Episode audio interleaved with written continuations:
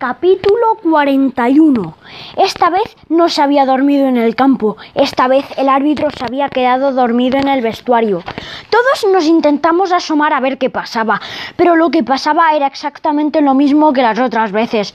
El árbitro se había quedado dormido de repente, sin ningún motivo aparente. La conspiración, dijo Camuñas, y yo dije, esto es imparable, están todos implicados. Miré a Jerónimo Llorente, que estaba en la puerta del vestuario del árbitro, y pedí a todos los presentes que por favor no se amontonaran. Deja, dejen sitio, por favor, dijo. También estaba allí Laura, la madre de Anita, ahí en representación de la Asociación de Madres y Padres de Alumnos. Me pareció que se miraba con Llorente de manera sospechosa, pero no pudo, pero no puedo estar seguro porque había mucho jaleo. El médico dictaminó lo que ya sabíamos todos, está dormido. No le pasaba nada grave, no se encontraba mal, simplemente estaba dormido y no había forma de despertarle. ¿Cómo había ocurrido otra vez?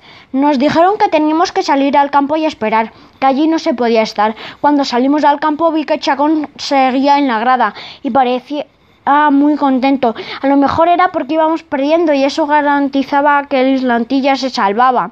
O a lo mejor era por lo del árbitro. Es que nadie más se daba cuenta de que aquello estaba preparado. Los periodistas fueron sacados a la fuerza del vestuario y también tuvieron que esperar en el campo.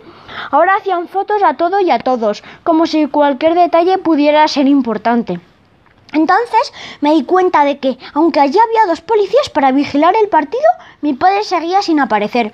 ¿Dónde se había metido? El partido era el partido más importante de todo el año y él por ahí patrullando en Sevilla la chica, que nunca ocurre nada.